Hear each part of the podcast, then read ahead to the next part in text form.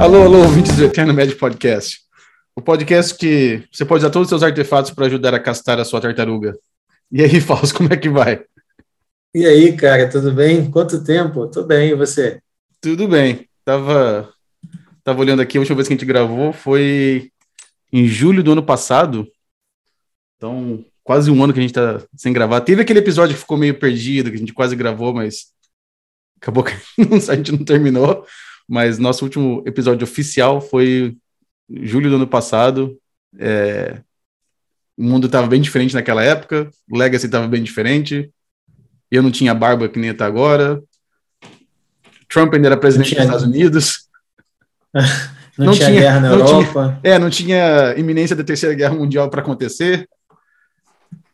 E agora está tudo diferente. Já, já teve carta que foi lançada, carta que foi banida, Obviamente a gente não vai ter tempo de falar tudo o que aconteceu nesse, nesses últimos tempos, mas a gente pode dar uma revisada assim, das últimas, das últimos, dos últimos meses, pelo menos.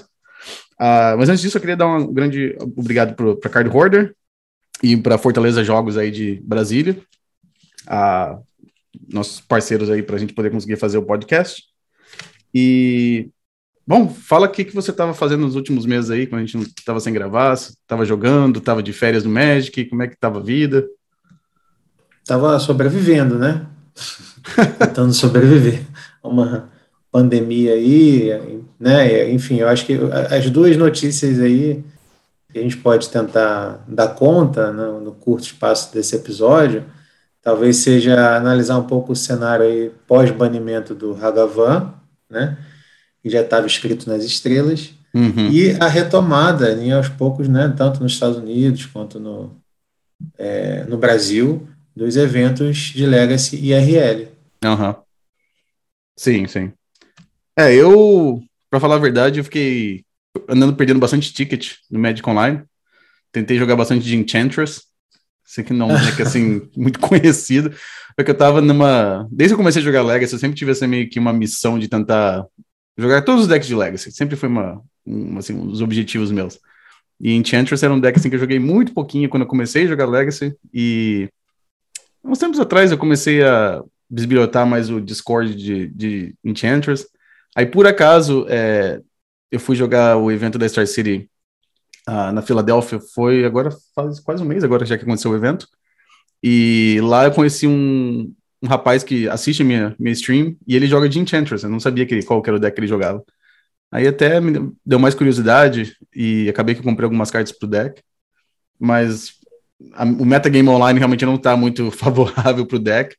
E cada liga eu perco uns tickets a mais, mas tá, tá, divertido. É um deck que eu queria experimentar jogar, então eu acho que já até meio matei a vontade já, e, mas era uma coisa que eu queria fazer. Ah, legal. É um deck que, inclusive, tem um jogador aqui em Brasília especializado nele. O Tony já foi finalista do Eternal Challenge. Uhum. Um grande abraço aí pro Tony, Michael, toda a galera é, do clã, como eles falam, né? Do clã. E, é, ele e fez final com o Enchantress, né? Aquele splashado pro preto ali. Então, na época ainda para aquele gigante lá, quando entra em jogo. Ah, o... menos, menos. Uhum. Sim, sim. Doom Waker, eu acho. Isso, Doom, Waker, é Doom Waker. Uhum. Não, eu, eu, acho que o Enchantress, é... se você for jogar num, num metagame que seja talvez um é... local, assim, ou, ou até um, um evento em papel que é que no, a gente sabe que no Magic Online as coisas são muito mais acessíveis, né? Então, quando tem algum deck assim que era. Os jogadores têm aquela visão que é o melhor deck do formato, não é tão difícil os jogadores conseguirem jogar aquele deck. E eu acho que agora todos esses efeitos que dizem que os jogadores não podem comprar uma carta mais estão bem populares, né? Então, o Jeskai tem aquele deck que joga com Hull e a Narset, aí o, o 8cast também às vezes joga com, com Hull e a Narset também. E essas são cartas que realmente são difíceis pro, uh, Enchantress é, conseguir contornar, né? Mas eu acho que para jogar em papel, o deck deve ser muito divertido de jogar, porque a gente vai jogar no papel, normalmente não é. O IRL, não, o metagame não é tão assim, né? E. É. Mas é, e um pouquinho antes disso aí também joguei bastante de Elfo também. Joguei bastante com, com o Newton. tentei aprender a jogar elfo, consegui fazer o meu primeiro 5-0 sozinho jogando de elfo. Uh, deck também. Ah, olha aí. Era um deck também que eu, eu, eu, tentei jogar várias vezes online em papel e nunca conseguia resultado bom. Eu sabia que eu precisava de alguém que conhece o deck para tipo segurar minha mão assim enquanto eu tava jogando jogando uma liga. E uh, então foi isso que eu, que eu, que eu acabei fazendo. Eu conversei com o Newton, ele várias vezes trocando ideias com ele e jogando ligas, etc. E daí eu consegui finalmente ficar um pouquinho melhor com o deck. Eu precisava tentar dar um jeito de aprender a jogar de elfo. Eu conversei com o Newton, especialista de elfos. Joguei umas ligas com ele, troquei umas ideias. Finalmente consegui fazer um 5-0 sozinho com o deck. E acho que por último, assim, das minhas aventuras no Magic foi. Comecei a jogar bastante. Jogar bastante não, assim, mas comecei a tentar mais investir no Pre-Modern. Você já jogou esse formato aí, Fausto? Aqui no Brasil, não, tô... ainda não, mas eu tô curioso, tô, tenho lido a respeito. É, o formato é bem interessante. Eu acho que se eu tivesse assim um pouco mais jogadores aqui na minha cidade jogando, eu acho que eu talvez é... eu estaria até mais investido em jogar o formato. É que o legal desse formato é jogar em papel, né? Que você joga com aquelas cartas para mim foi da época que quando eu comecei a jogar Magic, né? Então tem bastante, bastante tem esse lado da nostalgia, né? Jogar uhum. com as cartas que eu jogava nos anos 90, assim, que eu, eu não peguei a época de jogar com Alpha e Beta Unlimited, mas eu peguei logo aquele período logo depois, né?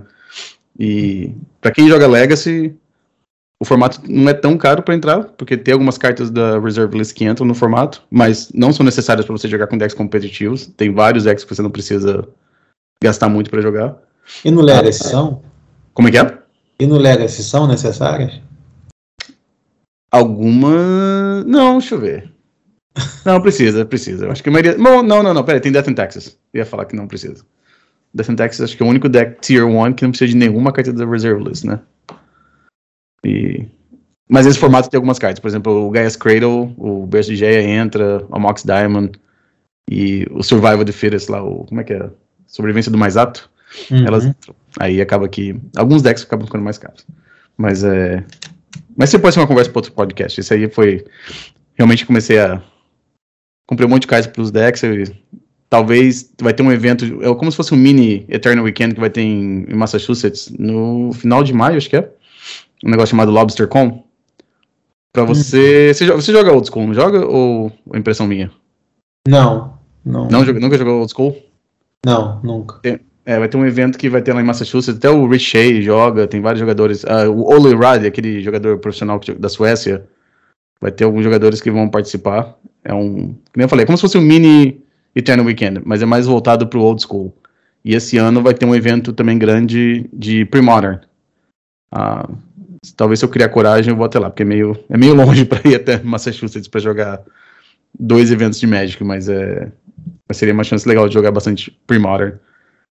Bom, mas isso aí, falso. Essas foram as minhas, minhas, minhas aventuras no, no, no Legacy, no Pre-Modern, nos últimos meses. Perdendo tickets, jogando Enchantress e gastando dinheiro com cartas dos anos 90.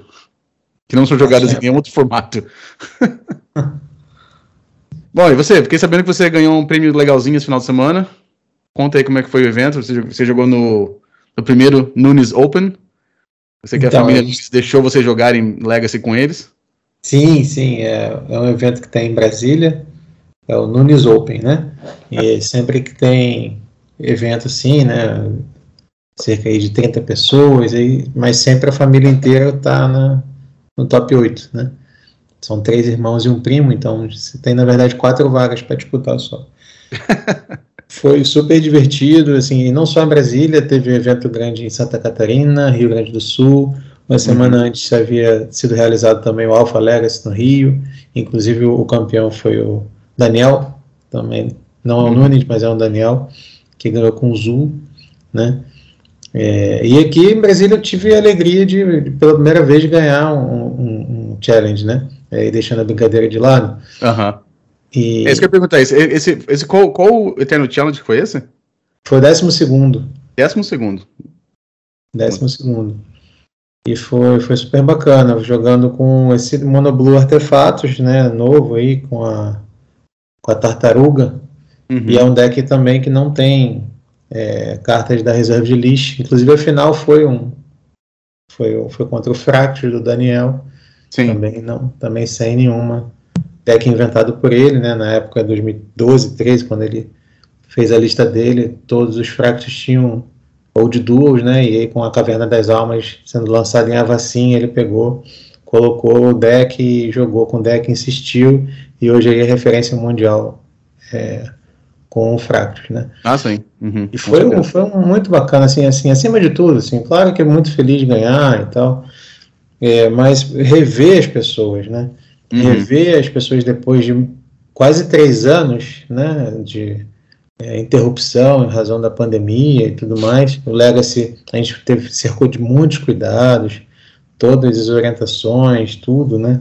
Uhum. É, né, segurança acima de tudo. Então foi o último formato a voltar na cidade e, e quando volta aí vou rever a galera assim, a resenha, enfim, a gente ficou até quase meia-noite né, na loja. Um grande abraço para Antônio, Lucas e Lário também que organizaram o evento com a gente na Fortaleza Jogos, né, Sim. que tem sido parceiríssima aí da, da Eternal Challenge.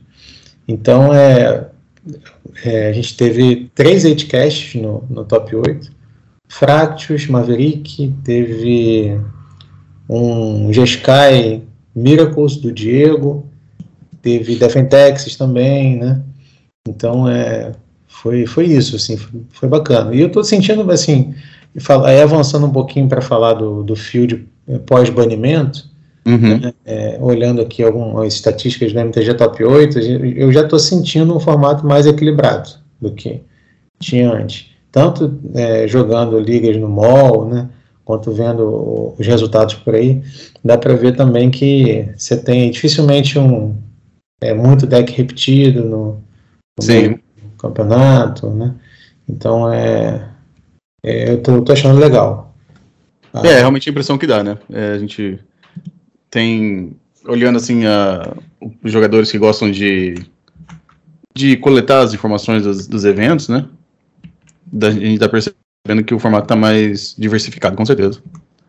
É, e o Delver, sem, sem que o Delver deixasse de ser o deck mais jogado, né? Ele manteve inclusive a proporção, né? No, de 16 a 18% mais ou menos do, do, do field do MTG Top 8, que é uma plataforma que recebe contribuições tanto online, dos eventos online quanto IRL, né? Sim. Uhum. Então é, é, uma, uma estatística que eu gosto de, de usar. E, e, mesmo sem, né? Quem achou que ah, o Delver, meu Delver vai acabar, investi, montei um deck Legacy, não sei o que, comprei Volcanic Island. Tem um amigo aqui, Marquinho, um abraço, Marquinho. que, Falou, não, não acabou. Inclusive, assim, antes com o Hagavan estava com quatro volcânicos, agora está com três. E ele continua sendo back to beat do formato, né? Ah, sim, com certeza. Isso, mas isso aí vai ser sempre. Sempre vai ser o caso, né? O Delver sempre vai ser o, o deck que. É, é um deck que é, é, Como é que se diz? Ele sempre tem pelo menos 50% de chance de ganhar de qualquer, de qualquer deck, né? Você entra no, jogando de Delver, você tem 50-50 mais ou menos, né? São, são poucos matchups, eu acho que o Delver é, muito favorável ou não muito pouco favorável, né? Então, então eu sempre vai ser quem e quem gosta do deck e joga bem sempre vai ter aquela sempre vai ter aquela chance de ganhar, né? Então acho que Delver nunca vai nunca vai desaparecer, né? Sim, exatamente. É, o, também destacar o Marcelo, né? O Marcelo Medeiros que levou a etapa do CLC, circuito de Legacy mais tradicional do Brasil, mais antigo. Jogando de Lands, né? Foram 42 jogadores lá, se não me engano, jogando de Lands, exatamente. Lands sem tabernáculo, viu, galera? Sem tabernáculo. Ah, mas eu não consigo jogar de Lands porque não tem tabernáculo. Pergunte ao Marcelo Medeiros. Tá no Twitter, conseguiu. tá fazendo streaming, tá em tudo quanto é lugar aí. Como é que ele fez? Ele ganhou o campeonato lá. Ah, sim. É, eu tava dando uma olhada na lista dele. Uh, ele já colocou já a Bolsage nova, né? E jogou com o tal do Magistrate no main deck. Ah, me, parece que ele, me parece que ele adicionou o terceiro Richard Port no lugar da. Ah, não, desculpa, ele tem um Glacial Chasm. Não, ele adicionou o Glacial Chasm em vez da. Do Tabernacle. Uh, eu estou comparando assim com as listas que eu tô vendo assim do. que estão indo bem no Magic Online também, né? Não sei se. Não sei se foi a inspiração do Marcelo. Agora, a carta que brilhou, segundo os relatos que ele fez, foi a Tower of the é, Tower Magic lá, né? E eu não sei se é por, talvez por conta desse deck mesmo do que tem a Shadow Spear, não sei, mas uhum. Mas é uma carta que para quem não sabe aí, é, relembrando, né? Ela é um terreno que gera um incolor e você pode pagar um incolor e virar é, e a criatura alvo ganha proteção contra artefatos, não é isso? Sim, exatamente. Uhum. Então você uh, estava procurando né? Currito Magistrado em português. Eu queria lembrar como é que chamava. É isso aí. A gente tem que falar metade do podcast em inglês e metade em português, porque tem, cada um tá no, pisando em um solo, né, Romário? Então, vai... e essa, essa, carta aqui é o. O truque dela é você dar. Bom, hoje em dia, como tem sai no, no formato, tem o deck que você está jogando de artefatos, não é só para aquele motivo, né? Mas uh, eu conheço essa carta da época que a gente usava para dar proteção para artefato para o germe do Better Skull.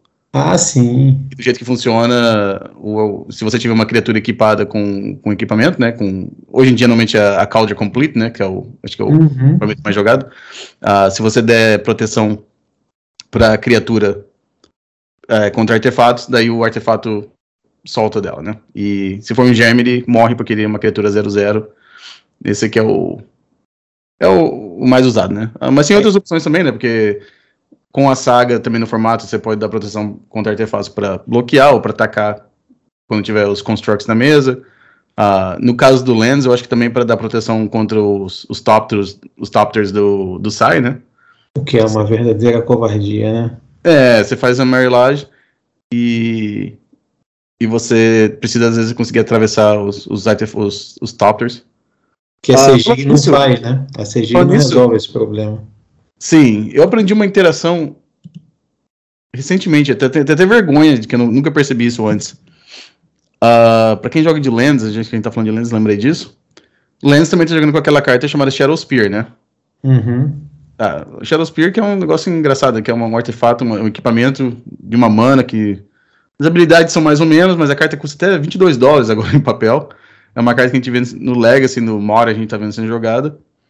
É, é, uma, um, é um equipamento que custa uma mana, aí a criatura ganha mais um, mais um, ganha atropelar e lifelink, e você pode pagar uma mana, e as permanências do seu oponente, elas perdem hexproof indestructible, o indestrutível até o final do turno.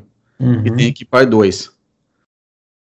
Parece que não é tão relevante, mas no Mirror do Lands, a Mary tem Indestructible, né? Uhum.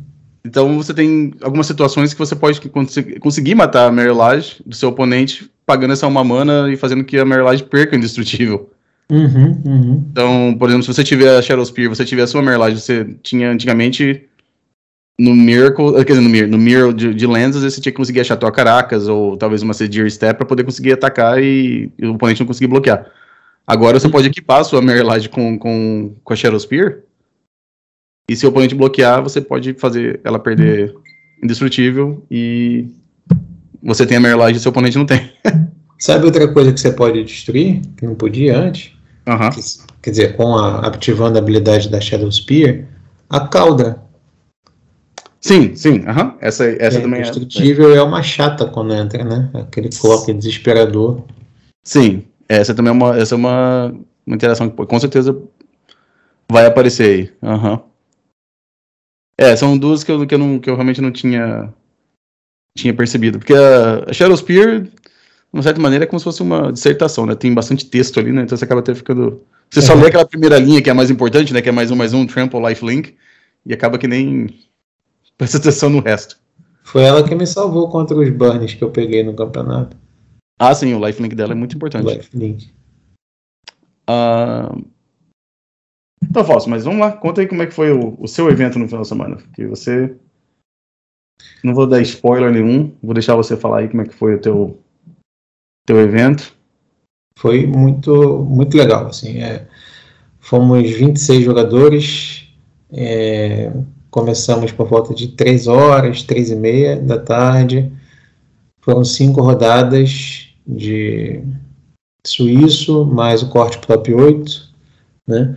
Uhum. E, E foi, foi assim, foi é, o pessoal se divertindo bastante, tem uma cervejaria do lado, a própria Fortaleza também vende cerveja, então teve esse momento de descontração, foi um grande reencontro, assim, eu achei, foi um, um, um gathering potencializado pela, pela saudade que a gente estava de, de, fazer os eventos IRL de novo, né? A gente uhum. já vinha voltando, fazendo semanais, né? Os trials valendo buy 1 e tal, mas evento assim grande, né? Maior, né?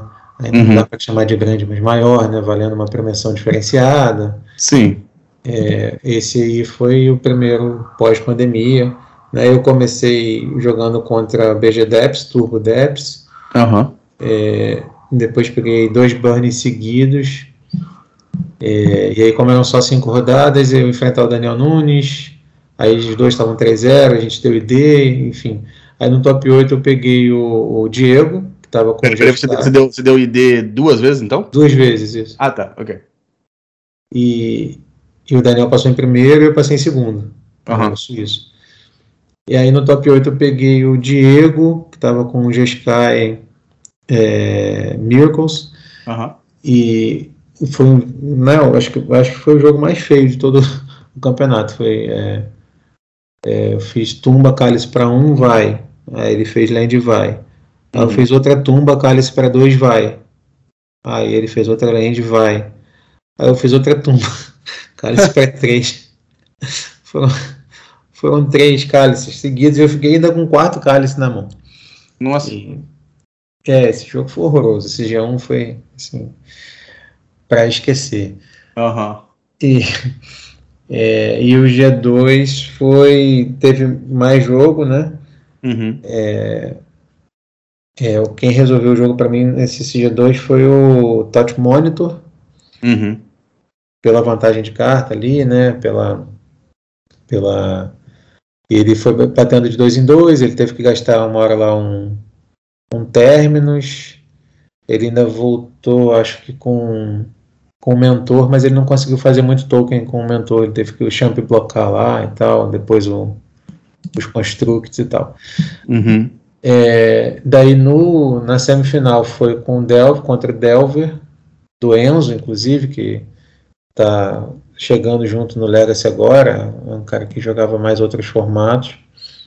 E ah, ele sempre ido bem, assim, ele jogou um dia com G-Post, foi bem, jogou com o Burn, foi bem, e, e no sábado agora ele, ele jogou com o, com o R. Delver, fez top 8 também, top 4. Né? E foi assim os jogos, né? É, eu estava podendo escolher começar porque eu tava em, tinha passado em segundo. É, no G eu comecei bastante acelerado e ele não achou o Wasteland, né? Então comecei aquele naquele sistema que você já faz primeiro a, a a saga e depois a tumba, sabe? Uhum, sim. Tolkien de forma mais rápida. Sim. É, pegando Shadow Spear, porque também é, consegue reissar o Delver muito forte. Uhum. E a segunda. Agora não se foi a primeira a segunda saga, acho que foi a segunda, pegou a, a, a bombinha lá, que ele tinha conseguido resolver um, um, um, dragão só. Quando ele começou de Mana Ponder, né? Uhum. Aí quando o Delver começa de Mana Ponder, a gente fica. Respira um pouco, né? É mais, é, mais, é mais tranquilo o jogo, é. É, aí a bombinha deu bounce no, no dragão, enfim, depois os tokens ficaram até maiores e tal. Hum. O jogo foi assim. É, e no G2 não foi muito diferente, não. Assim, ele não. não ele tava com uma mão muito é, cheia de anulas, né? Acho que eram duas forces e tal. Uhum. É, e ele teve que gastar tudo em alguma coisa. Ele até tentou depois resolver um, um Energy Flux, que foi a opção que ele encontrou ao Meltdown, porque não sim, sim. conseguiu. E, mas aí eu tava com a Force of Negation protegida por Fluster, né? Uhum. E aí eu consegui fazer o jogo e tal, e ele realmente não conseguiu fazer o jogo do Delver, né? Que é botar um bichinho e, e acelerar o clock ali e depois ficar administrando. Né? Uhum. Então, eu tô, eu tô, vendo a lista aqui do é, Enzo, né? Enzo. É, eu também aqui, a sideboard dele tá até preparada contra o seu deck. Ele tinha dois N de Flux. Eu acho que a Narset também provavelmente, provavelmente entrava contra você. E tinha as duas Power Blasts também, né? Sim, sim. Então tinha bastante, bastante coisa. O Energy Flux, imagino que seja brutal, né? Contra, contra o 8cast, é. né? Porque não. Isso é muito é, difícil. No, no, top 8 ele enfrentou o Coutinho, que estava com um deck, uma lista muito parecida com a minha também, de 8cast, e foi 2x1 um para ele, ele. Eu, teve uma hora que eu passei assim na frente, tinham dois Energy Flux na mesa, né? é, o jogo acabou ali. É difícil. É, eu tava vendo o, o Daniel. Ah, desculpa, não, Daniel não. O, o Diego também tava com um sideboard também bom contra o seu deck também. Ele tava com dois Meltdown, tinha o, o Stone Silence, dois back Sim, sim. O Meltdown ele resolveu um, no uh -huh. dia 2, mas deu para voltar. É, o Meltdown não é tão bom hoje em dia porque as criaturas do, do 8cast agora custam bastante, né? A Tartaruga e o, e o, e o Thought Monitor, os dois são bem são criaturas de custo alto, né? É. Então, o Meltdown acaba matando só as, as coisas tipo que nem o Cálice, as, as bobas não matam, né? Porque você ativa antes, né? Mas é. É, o que, o que acontece, assim, é que hoje em dia, como tem muito hate, né? Quando você está jogando contra vermelho, uhum. quando volta para o G2 ou G3, você não, não sai largando a mão, né? Fazer ah, dois cálices para um aqui, ou então deixar uma mox de bobeira, né? Sim. Você, geralmente você vai devagar, vai dosando, né? para poder uhum. voltar, porque assim, se um meltdown, se você tiver esvaziado a mão, acabou ali. É uma mágica que custa um, pode custar uma mana só e, e destruir todas as suas permanentes, né? E acaba o jogo. É, então, quando tem vermelho, você tem que ficar ali dosando, né? Avaliando e tal. É, você não pode estender muito a, o board, né? Você tem que. É que nem jogar. É que nem jogar contra términos, né? Você tem que sempre meio que meio devagar, né? É, exatamente. Uhum. exatamente. Bom, aí na final você jogou contra o. o como é que chama? No, no, no, no videogame que jogava, né? Chamava de chefão, né? Do, do da fase, né? chegou, chegou, chegou no final boss ali, o Daniel Nunes. Sim. É, o engraçado é que a gente tinha feito dias antes, assim, uma partida numa liga do MOL. Uhum. É, o mesmo os mesmos decks, né? Eu treinando de um lado, ele treinando de outro. E eu, no mall, assim, achei que teve uma. Foi muito mais de boa, né? Uhum. Aí depois o Daniel tava me contando que, que justamente depois daquela partida, inclusive um dos irmãos dele jogou com o 8 Cash, ele treinou bastante e mudou muito o side para se preparar contra, contra esse deck. Então, assim, não foi um 2-0 igual foi no, no mall fácil, né? Uhum. Foi um jogo muito difícil, que ele começou, inclusive, por ter passado em primeiro na, é, no Suíço. É, ele ganhou o G1, que eu acho que o Zé, o Zé Linha, grande abraço para o Zé Linha, parceiro, é, me deu um toque. Depois eu fiquei pensando, pô, se eu tivesse usado a, a, a Spell Bomb lá na, na fase de combate, eu dei main phase, né? Eu uhum. acho que talvez tivesse conseguido, mas foi um, um G1 assim, muito de um ponto de vida para lá, sabe? Um para cá, eu tava já com a tartaruga na mesa, ele também tava com um clock super alto. Uhum. Com quatro fractos batendo e o vial ativo em dois, né? Eu tinha visto o cristalino na mão dele, aí, enfim, talvez devesse ter esperado a ativação do vial, mas a minha vida estava muito baixa. Aí eu acabei jogando, aí ele ganhou o, o G1 no, assim, acelerando bastante. Uhum. É, é, no G2, é, eu acho que agora Daniel vai ter que me lembrar disso aí. Eu não sei se foi a tartaruga ou foi, foi o Sai. Eu sei que no G3 ele me ligou 5 hum. é, com no Rod, mas eu tinha Force of Will e aí o Sai tomou conta de uma maneira absurda do jogo. Assim. Ah, sim. Foi, foi muito, muito, muito artefato. E aí você resolve um, um touch monitor com um Sai em campo, já era, porque ele mesmo triga, né? Faz top, e você vai comprar mais duas cartas que provavelmente vão ser ele vira literalmente um, uma bola de neve, né? É, é como se fosse isso. E uma coisa que o Sai também é. Vamos dizer que. Eu não sei como é que tava o, o jogo, né? Mas. O Sai também às vezes consegue até ganhar de no rod, né? Vamos dizer que. O Sai ganha de no rod. É, se, se, se, a, se a mão do oponente for só tipo um no rod, sei lá, terreno e um, um vial, por exemplo, no caso do, do, do Fractus aí, né? Às vezes o, o Sai até consegue. Você pode até, talvez, entre parênteses, assim, entre. É, falar assim, é, você pode até ignorar o, o no rod às vezes, né? Sim, basta inclusive que você tenha ou a Otawara, no caso, ou então uma ilha, uhum. né? Tem versões que jogam Otawara, porque você vai conseguir rebobinar, né? Você pode até sacrificar o artefato que não está sendo mais é, útil, né, para comprar uhum. outra carta, enfim, ele vai entregar de novo e, e tudo mais. Mas nesse caso do, G, do G3 foi muito brutal, porque eu comprei muito bem e eu, eu, até o Coutinho estava do meu lado falando assim, pô, não achei que você fosse voltar para esse jogo, porque você comprou muito bem e o Daniel comprou muito mal.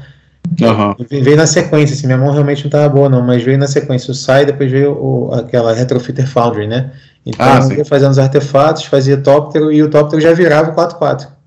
Ah, sim, é, o. Acho que é perguntar, né? Eu, eu não lembro da carta assim, mas. É, você tem servo, depois servo vira tópter, aí tópter vira 4-4, né? É, só que o, sai já como se já pegasse um atalho, né? Já sai o. Ah, sim, sim, exatamente. E pra fazer o 4-4 você não tem que pagar mana, né? É só, é só é. virar o Retrofitter Foundry. Isso, e, e tinha muito token e, e, tinha muita mana. Então eu, eu consegui desvirar, eu tava, chegou um ponto lá que eu consegui desvirar a Retrofitter Foundry duas vezes por turno, né? Nossa, é não. É difícil do. Qualquer deck assim que não seja de combo conseguir ganhar disso depois. Sim, foi assim. É, e esse sim foi assim. E mas foram muitos sorteios também, viu, Romário? Foram nove ou dez sorteios, todo mundo ganhou brinde, a gente é, deu brinde da. É, quem fez a inscrição antecipada ganhou uma caneca de brinde, uhum. caneca do Eterno, do Eterno Magic, e todos os participantes do evento ganharam aquela lente com, a, com as ilustrações do John Avon, de, ah, double, de double. Double, de não, Double Masters, Masters né? É. Então foi, e aí foram, teve sorteio de quase teve playmatch, teve booster de Ultimate Masters, teve caneca, mais caneca, teve staples também do formato. Ah, muito legal. Foi bem bacana, assim. Todo mundo saiu com alguma coisa todo lá. Todo mundo saiu feliz lá, isso que é bacana. Sim, sim. Ah, eu tava vendo aqui as listas, então aí depois em terceiro colocado teve Lucas com Death in Texas. Isso. Não a versão do Yorm, a versão de 60 cartas mesmo. Uhum. Ah, vendo aqui. É, uma carta que eu, eu não tava vendo sendo jogado muito, que ele tá jogando aqui é o Cataclismo, né? Que fazia. Ah, tinha um Katakis War Wage também. Sim. todo mundo veio preparado pra ganhar de 8 então. Todo mundo. Eu nem queria mais jogar de 8 eu queria ter jogado de Grix Controle. Aí tinha uma Ratchet Bomb também. Não me deixaram jogar com Grix. Uh, daí depois em quarto lugar a gente falou, né? O Enzo, de o Blue, o Blue Red Delver. Uh, tá, o Diego Nunes do, de Miracles. Um, aí vocês colocaram o Coutinho, né, jogando de 8 também. Você falou que a lista dele era um pouquinho diferente da sua? Tô, tô, tô, é, eu usei Caverna das Almas, ele usou Otawara, né, por exemplo. Ah, sim. Uhum. E o side ah, Otawara apareceu bem deck. E o side é bem diferente. O side ele foi bem diferente. Queria lembrar. Tá, Otawara é esses terrenos novos de, de Kamigawa novo, né? Isso. É aquela que tem é um terreno legendário, aí tem. Lendário ou legendário? Lendário. Lendário. Lendário. É, aí adiciona uma mana azul e tem aquela habilidade de Channel, que você pode pagar 3 e uma azul, descartar o Otaro, a, a carta, né? Aí você uhum. pode retornar um artefato, criatura, encantamento ou, ou Planeswalker para mão do jogador, né? Uh, e ela custa uma menos para cada. para ativar. para cada criatura lendária que você, que você controla. No caso do Witcast, você tem os sai e tem o Emery, né? Uhum, então isso aí, é, isso aí, é, relevante, essa, essa parte da, da habilidade, né? Sim, sim, sim, sim. É, são umas cartas novas, então achei que talvez a gente viesse aqui mencionar. Sim, vezes... eu acho que Kamigawa, inclusive, é, deu muitas contribuições ao, ao Legacy. Que, se não me engano, foi a edição depois de Modern, né, depois de Modern Horizons 2 uhum. que mais contribuiu ao, ao formato. É, eu não tive muita chance de jogar muito com as cartas novas. Eu consegui jogar só com o Bosseidio, eu joguei umas ligas de, de lands no, no Magic Online. Ah, ah, desculpa, desculpa. Eu joguei algumas cartas no nos decks de Enchantress que eu tava jogando. Tem uma cartinha bem legal tá sendo jogada no Enchantress, que é aquela Commune, commune with, the, with Spirits. Ah, tá. É uma carta bem legal. E tem o Doom Shrieker, mas aí eu não achei tão relevante assim pro formato, mas o esse Communal Spirits é legal. É uma que você. É, funciona como se fosse uma Stirring Wilds. Well, não, Wild Stirrings. Só que para criatura encantamento, né? Então. Sim, e a Land Branca também tá, né? O Defentex tem usado o Eganjo novo. Ah, sim. Uhum. Na versão de 80, principalmente, duas cópias e aquele Lion Sash lá. Sash também, é, esse aí também é legal. Também tem, que é equipamento, pode ser tutorável, funciona ali mais ou menos como um, quase um escavinho de luz, né? É. Então, é útil contra deck de muito útil contra deck que tem a sua estratégia é. só baseada em cemitério e atualmente né, quase contra todos os decks do Legacy. Que Praticamente. Quase eu, tava, eu tava conversando com um amigo meu esses dias até que falando sobre isso, que quase todos os decks, acho que com exceção do Death in Texas, eu acho, quase todos os decks do Legacy atualmente, de uma certa forma, interagem com o cemitério, né? Então, você poder ter uma carta que você pode colocar no main deck que faz isso é, é bem legal, né? Pro, principalmente que não é um deck no Death and Tax, né? Que é um deck bem. É o deck mais fair que tem aqui no formato, né? Então. E. E o Lion 7 é legal também que tem um negócio que ele é uma criatura, né? Que essa, essa, esse design novo que eles fizeram, né? Então você pode procurar com a. com o Recruiter. E você pode usar também o, o Weathervile, né? E, ou a Stoneforge, porque ele é equipamento também. Sim, Stoneforge também. Uhum, é. Então você pode ver com uma cópia só tranquilo, que se você precisar, com certeza você consegue achar com, com Death and Taxes, né? É, exatamente. É ah, daí aqui, então, sétimo colocado tivemos o Lucas Nunes, com Dark Maverick. Uh, deck bem. Ah, essa aqui também teve uma carta nova também que está sendo jogada, que é o Outland Liberator, né? Que é ah, sim, sim, sim. É o Caçalho Mage agora perdeu o emprego dele, né? Então agora. É. agora, agora é o Liberator. E. E por último, aqui no, no top 8, teve o Danilo Nunes também com outro 8cast também. Isso, foi. Exato. Então, todo mundo veio jogar de 8cast. Todos os 8cast que entraram no campeonato foram adiante ao top 8. E hum. todos os que tinham Nunes no sobrenome também foram top 8. Eram dois requisitos para poder fazer top 8. Quase isso. Se tivesse aquele Venn diagram, assim, aquele que tem aqueles círculos assim, né? Você teria colocado o sobrenome Nunes, 8cast. é, exatamente. O... Foi legal, foi bastante. A premiação foi bem bacana, assim, né? A gente queria fazer sempre mais e tal, mas uhum. ainda assim acho que foi bacana, porque teve uma Scrubland para o primeiro, um playset de Stone Forge Mist para o segundo, uma Force of Will cada para o né, terceiro e quarto, e uma Mist Rainforest é, para cada um do, do top 8. Dos, dos, dos quintos ao oitavo colocado, né? Isso. Ah, legal. Bom, todo mundo do top 8 saiu com, com premiação bacana, hein? Sim, sim, foi, foi bacana. Todo mundo que tá em Brasília já sabe, o próximo Eternal Challenge, por favor, tragam seus No Rods, os seus Energy Flux. Se você jogando de Mono Red, joga com seu Shadow Storm. assina na hora a lista com Nunes no final, né, para ter uma. Exatamente, muda de sobrenome. É isso aí. Uh, é, o Dexter jogou também, é, vendo os últimos resultados aqui da, do Magic Online, também teve o, o campeão do. Acho que foi do Showcase. Também estava jogando de 8cast. Uhum. E o campeão do do Challenge também, de domingo agora, acho que foi. Também jogando de 8cast. O deck é muito bom, Romário. É muito easy going, assim, sabe? E a tartaruga, é isso tudo mesmo? Ou, ou como é que você acha? Tartaruga? Aham. Uhum. Olha, ela. Pensa numa criatura que ela pode cair no segundo turno, é, sem ser anulada, é, que tem X-Proof e que não vai poder ser bloqueada, ela vai crescendo. Ela começa em 5-5 e vai crescendo. Ela é isso tudo, sim, cara.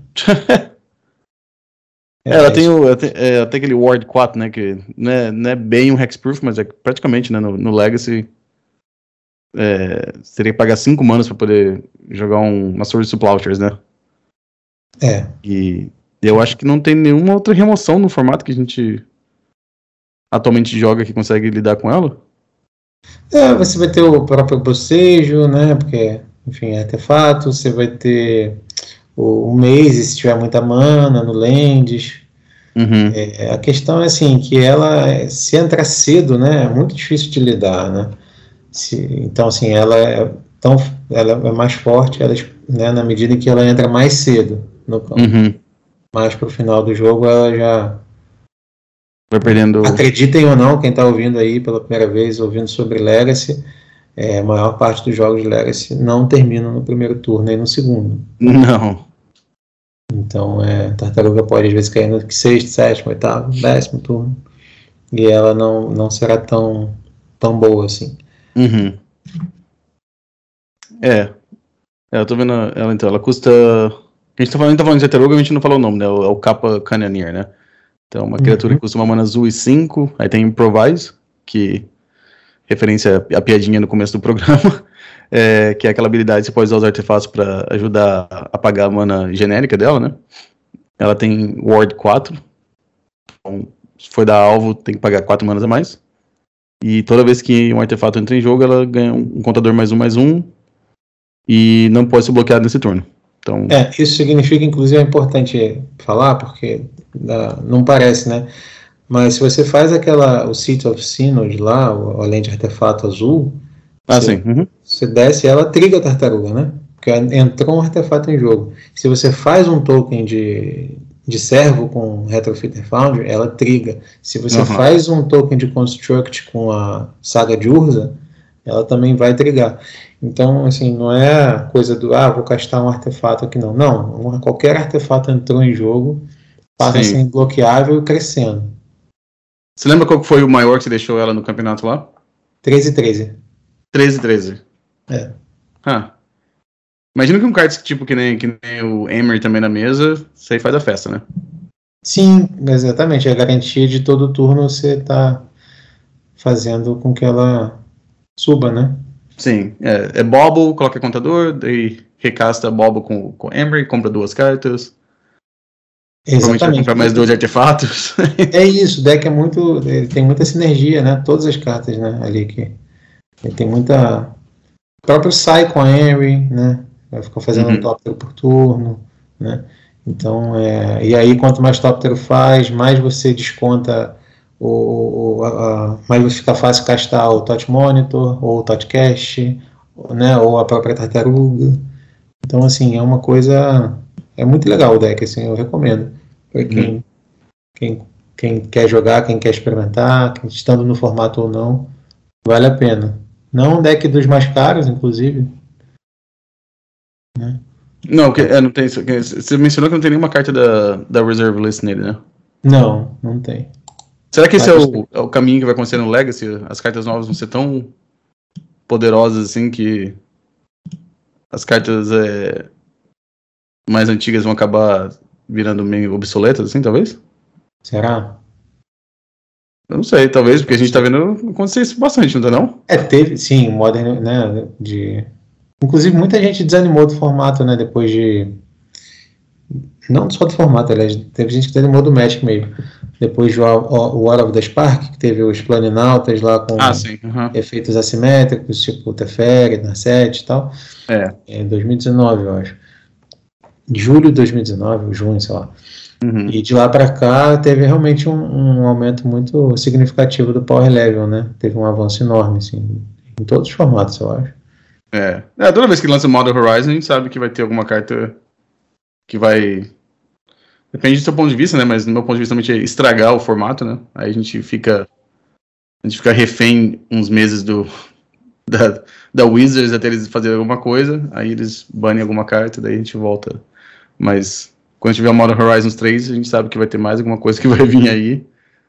Mas eu. Sim, e assim, muita gente reclamando do, do custo do Modern também, atualmente. É, ah, sim. Uhum. Que, enfim, como eles subiram muito o sarrafo em MH2, né? Uhum. Mítica cara e tal, que acabaram. E aí muito se, se discute também, mudando completamente o nosso tópico, né? Mas só uhum. para dar um pano rápido. É, que você tem agora uma rotação forçada, entre aspas, né? Seria isso? Ah, mas sim é, mesmo. Uhum. É reclamação e tal. Aí você tem hoje algumas coisas assim, né? Você, ah, você vai botar solitude no teu deck ou você não vai jogar de igual para igual, coisa desse tipo, né? Ah, não, tem um, tem um deck no, no Modern, eu não sei como é que o pessoal chama no Brasil aí, mas eles literalmente chamavam de Money Pile aqui. Porque o. Como é? Como money, money Pile, era como se fosse pilha de dinheiro, porque. Ah, Money Pile. É, tá. porque o deck é tão caro que eu tava olhando aqui na. Eu sei que o Goldfish não é muito. Assim, é 100% correto, né? Mas tá aqui. É um, é um deck que custa 1.800 dólares aqui. É, esse eu estou vendo aqui é, pela TCG Player, é, o 8 Cash Legacy está 1.733 dólares. Então, se for comparar com um deck de Mora que custa 1.800... É. é. E eu estou vendo aqui, Force of, só para continuar falando de preço, Force of Negation passou um pouquinho, eu acho, no Brasil pelo menos, né? Uhum. É, ou igualou ou passou, até passou um pouquinho a Force of Will, né?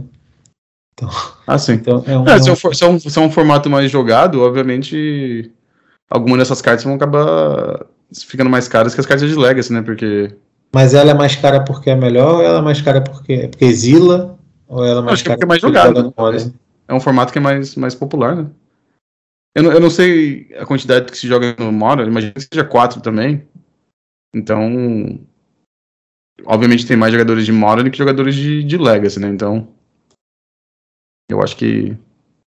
Acho que é por isso. Eu acho que. Eu, eu não sei, eu, eu ainda acho que o, que o Legacy influencia muito, muito pouco no preço das cartas, né? Então, é, ou nada, né? Pouco ou nada.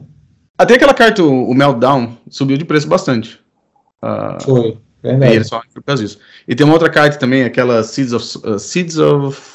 É Innocence. Innocence, é, aquela lá também subiu um pouquinho. Imagino que seja por causa do Legacy também, porque. Naquela é. Talvez Age, talvez Commander nessas coisas, mas eu não, eu não sei. Tô meio por fora desse aí. Um, mas sim. É, eu tô vendo aqui no, no, no Goldfish, o, a versão UR Delver, né, que eles têm no, no Goldfish, do, do Modern. Tô falando aqui que é 1200, 1260. Aí ah. os outros decks, o, dos, dos, dos primeiros aqui, assim, da, da, da, os primeiros 10, assim, mais populares, o mais barato é o Mono Green Tron, custa 700 dólares. Sim, o, é, você tem umas cartas no Modern que estão é, realmente o Hagavan, o Rain Six, uhum. Force of Negation. Pelo menos no Brasil, não sei aí, mas no uhum. Brasil estão, estão bem assim no, no limite. Né? Sim. Ah, mas isso aí, né? você, você acabou de falar três cartas dos, dos Modern Horizons, né? É, pois é. E coincidentemente, então, eu fui pro. Não vou falar muito, que o evento já passou faz, faz tempo já, né? Que foi na Filadélfia. Eu fui jogar lá e eu tava com meus Running Six no meu, meu fichário, assim, desde a época que foi banido no Legacy. E a carta só subiu de preço desde aquela época, por causa do, do Modern. E como eu não jogo muito Modern, eu sempre tava tentando dar um jeito de vender elas ou trocar por alguma coisa. No evento lá da Filadélfia, aquele TO, o Tales of Adventure, eles são até, acho que eles são envolvidos com o Eternal Weekend, né? Hum. Uh, aquele, acho que o dono aquele é o Michael Caffrey. Ele, eles colocaram, colocaram lá, buy list do Rain 6, 85 dólares. Falei, Uau. oh, perfeito. Fez a festa. Acabou que, acabou que eu não consegui, eu não vendi pra eles até porque não tinha as cartas que eu tava procurando, mas tinha um, aí, como um, um vendedor colocou por 85 dólares, os outros também colocaram lá no evento, né? E aí eu acabei vendendo pra outro vendedor lá e consegui, levei, comprei o meu quinto Bayou, só pra eu não e tinha. Você levou 340 dólares, é isso? Foi. Mas, é, 85, 85 vezes 4. E eles me deram o preço mesmo do, do buy list. Ah, não, não, desculpa, foi mais. Porque 85 dólares se eu quisesse em dinheiro. Se eu quisesse em store credit, dava acho que mais 20%, acho que era. Tem bônus, né? Uhum. É. E eu ainda acabei vendendo uma outra carta que era muito boa no Legacy, que também estava só mofando no meu fichário. Me deu uma dó no coração de ver vendendo ela por tão barato. Era o meu playset de Ocos. Ah. Já fazia muito tempo que não fazia alce nenhum. E aí não, também, já, também foi na, na troca lá. Acabei que eu trouxe de volta o meu um Bayou e trouxe um Sarah Sanctum para poder jogar de Enchantress depois em papel. Ah, legal, legal. É. é. Eu, eu, achei que valeu a pena. Eu, aqueles, eu, como eu não jogo muito Modern, é, eu não ia provavelmente eu não ia jogar nenhum dos decks que joga com Renin 6 sim, sim. aí eu achei que valia a pena mais transformar em carta da reserve list. É, em geral, pouco, tem uma, sim, tem uma valorização, né? É, é, daqui a pouco a Wizard vai fazer um, um Renin 2, sei lá, vai ser um Planinauta com mana híbrida verde e vermelha que vai fazer a mesma coisa que o Renin 6. Só para depois ter que banir de novo. É, no Modern Horizons 3, eles vão fazer o, o Renin 2 lá, sei lá. Uhum. É, bom, então Paulo, o que você acha? Vai continuar jogando de 8cast ou vai, vai mudar de deck para próxima próximo campeonato? Não eu, não, eu não queria jogar de 8cast, né? O, o Zalinha que ficou insistindo para jogar e tal. Uhum. Eu já estava treinado com ele, joguei muita liga, joguei tanta liga no mall com ele que eu estava enjoado já. é, mas agora, enfim, já fez o campeonato e tudo mais, já me deu a Scrubland, agora eu posso jogar com o deck que eu quero. Provavelmente vai ser o Grix Controle, né? Ou o Defentex, que eu tô com muita saudade de jogar com o Defentex, muita mesmo. Eu joguei de Defentex lá na Filadélfia. Foi o meu primeiro deck Legacy competitivo, se não me engano. E faz muitos anos que eu não jogo, anos mesmo que eu não jogo com Defentex. É, eu joguei de Defentex lá em Filadélfia. E se saiu como lá? É, então.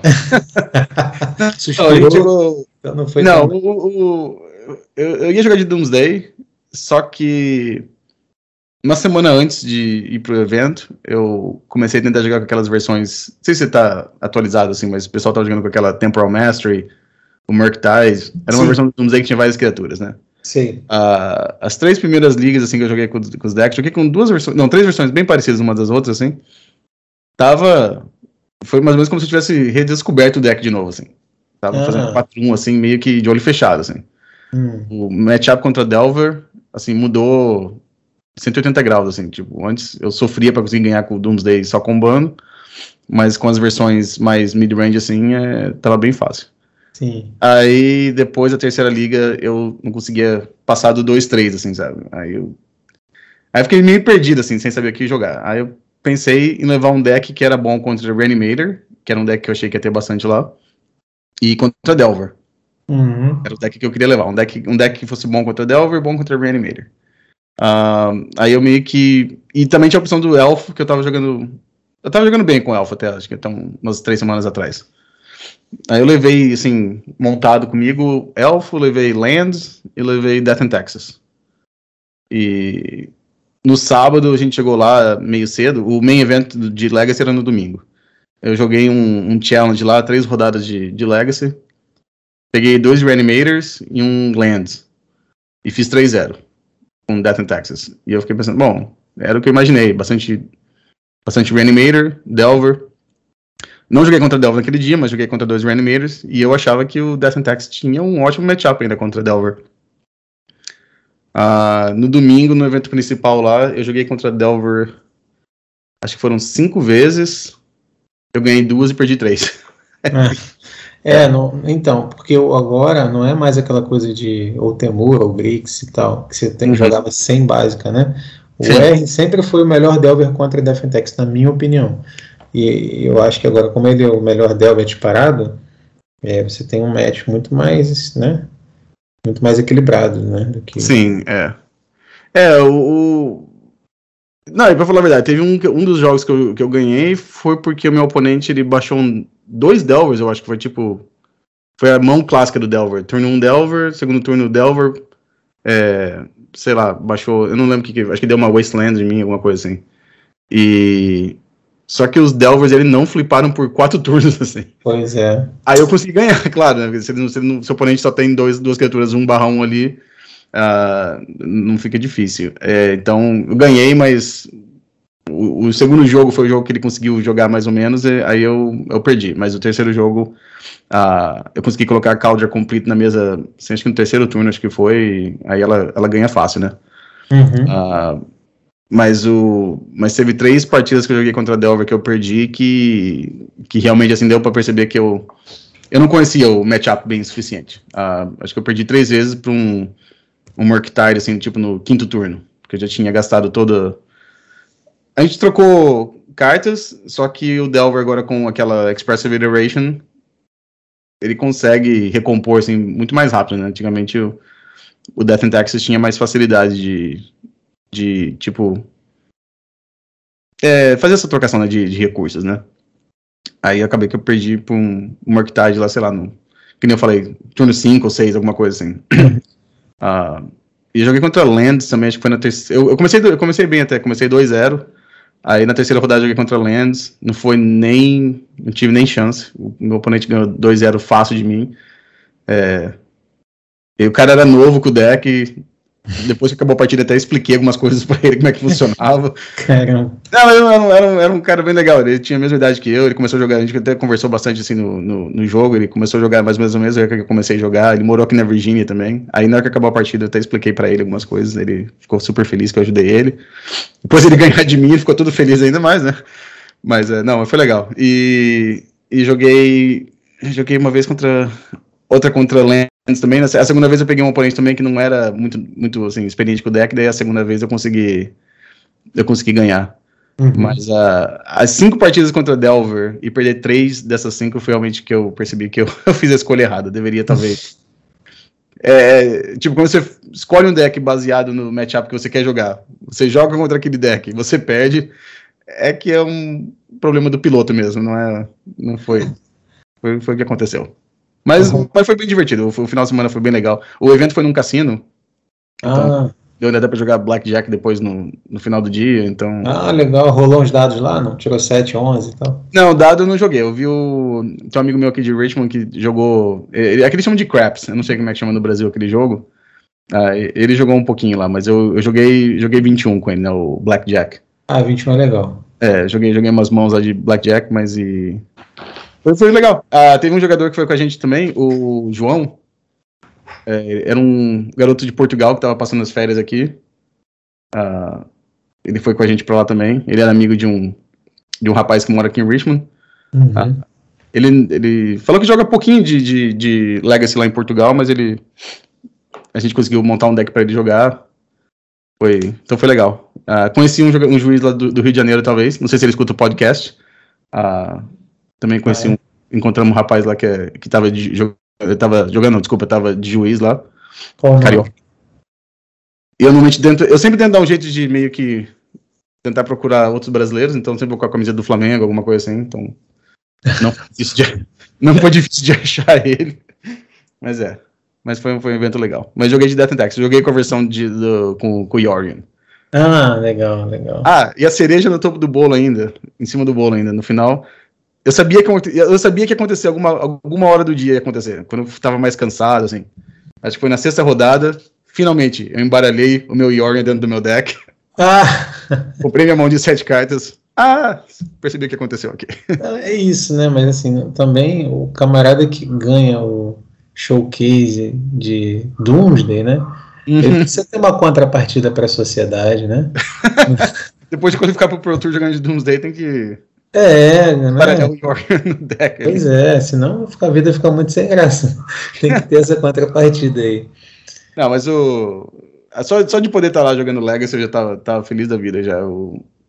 Todos os oponentes, todas as rodadas foram muito legal, deu pra rever um pessoal que fazia muito tempo que eu não via. O Anurag tava lá também, consegui conversar com ele lá um tempo. Ele, ele fez uma stream lá com. Ele levou o celular dele, ele pagou do bolso dele para poder fazer stream lá do, do evento, lá do. Ele, ele escolhia, ele escolhia um, um- um jogo toda rodada e colocava a câmera dele na mesa lá. Ele conversou com o pessoal da Star City lá, porque não tem mais, não tem mais cobertura de eventos, né? Uhum. Então consegui encontrar ele lá, falei com o pessoal lá, então foi, foi, bem, foi bem legal. Legal, bacana. E o próximo agora é Indianápolis. Pittsburgh em, em- no final de maio. Vão Ah, ter dois- legal. Vão ter dois 5K. Eu imagino que seja um no sábado e um no domingo. Eu, eu tenho que a Star City não, não divulgou o, o- a agenda para o final de semana, mas eles anunciaram que vão ser dois 5Ks. Então, Pô, legal. É. Nós, vamos, nós vamos fazer 5K aqui também, viu? mesmo? Sim. Ué, esse de sábado foi 4. Foi? É. E- Pô, você tem que avisar já pro pessoal quando que vai ter o. o- Sim, tá marcado. Dia 7 de maio, sábado, a partir das 14 horas, Brasília. Só chegar. Aí, 7 Então- de maio. o Legacy IRL está voltando. Tá voltando. Claro que não é o 5K dos Estados Unidos, né? Mas é o nosso 5K também, ué. Mas falta.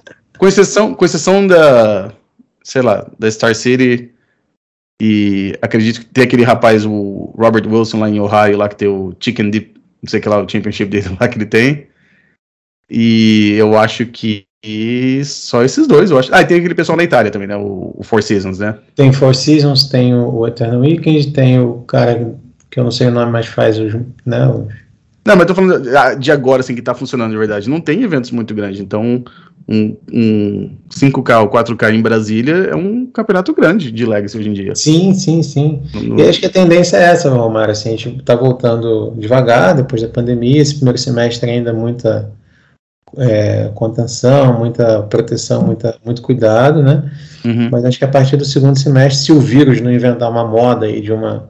Hoje estava nos jornais a tal da Delta Cron, que é uma mistura da Delta com a, Sim, com a Omicron. sobre isso. É. Então, se não voltar uma coisa assim, né? Mas pelo menos não era, não prometia nenhuma coisa bizarra e tal. Uhum. Então, assim, se as taxas continuarem caindo e tudo mais, na minha, na minha perspectiva, acho que segundo semestre a gente consegue já estar tá num patamar né, anterior, mesmo patamar anterior da pandemia. Uhum. Não, é, eu acho que. É, e agora já tem pessoal mais vacinado, talvez daqui a pouco saia algum tipo algum tratamento também, né? Então, mas uh, aqui aqui já tá quase voltando entre aspas, assim, já tá quase voltando ao normal já, né? Uh. A Star City fez um negócio que eu achei muito interessante. Uh, talvez para eventos menores não, não, essa ideia talvez não ajude tanto, mas uma coisa que eles fizeram é, em vez de daquelas mesas compridas, que o pessoal normalmente usava aqui, não sei se no Brasil também fazia, para eventos grandes, eles dividiram as mesas em dois matches por mesa, assim, sabe? Uhum. Então, eles ocupam mais ou menos o mesmo espaço que você usaria aquelas mesas compridas, só que o espaço que os jogadores estão jogando tem mais, assim, mais espaço para você poder sentar e você não tá tão colado com aquele match que tá acontecendo do teu lado, assim, sabe? Sim. Mas você consegue colocar basicamente o mesmo número de jogadores jogando ao mesmo tempo. Uhum. Ah, foi, um, foi um lance bem interessante deles lá, assim, que nenhuma das rodadas que eu joguei eu me sentia assim que eu tava respirando o, o ar do, do jogador do lado assim, que tava tossindo, alguma coisa assim. Uhum. Bom, obviamente todo mundo de máscara também, mas, mas é, tinha esse lance que a, as mesas eram, eram, eram dois matches por mesa que estavam acontecendo ao mesmo tempo, né? Então, ah, isso foi um, tinha espaço para você andar nas mesas, não tinha que ficar um empurrando o outro e tal. Ah, foi, ah, legal.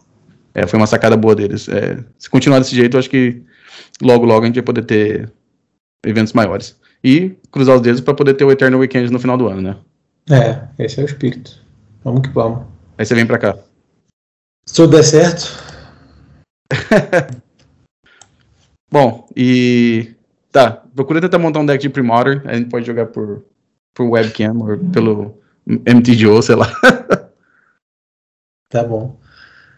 Vou procurar estudar esse formato novo aí. Então tá. Bom, tá bom? É, prometemos pro ouvintes semana que vem ou deixamos aí para quando tiver eu acho que a gente pode deixar indicado, né, para uhum. próximo, para tentar recuperar a regularidade na medida que os torneios forem acontecendo e tudo mais. Sim. É, mas sem grandes pressões também. Minha filha está em semana de, de prova, tem que ajudar ela estudar então. Ah, não, isso é mais importante que o que Magic. Tem é. que ajudar os futuros jogadores de Legacy. tipo isso. Então tá, falso. Então vamos deixar o próximo episódio para nossos ouvintes, não deixar eles órfãos, a gente vai fazer um em breve. É isso aí. Beleza, querido. Bom falar com você de novo. Falou. Um abraço. Um abraço.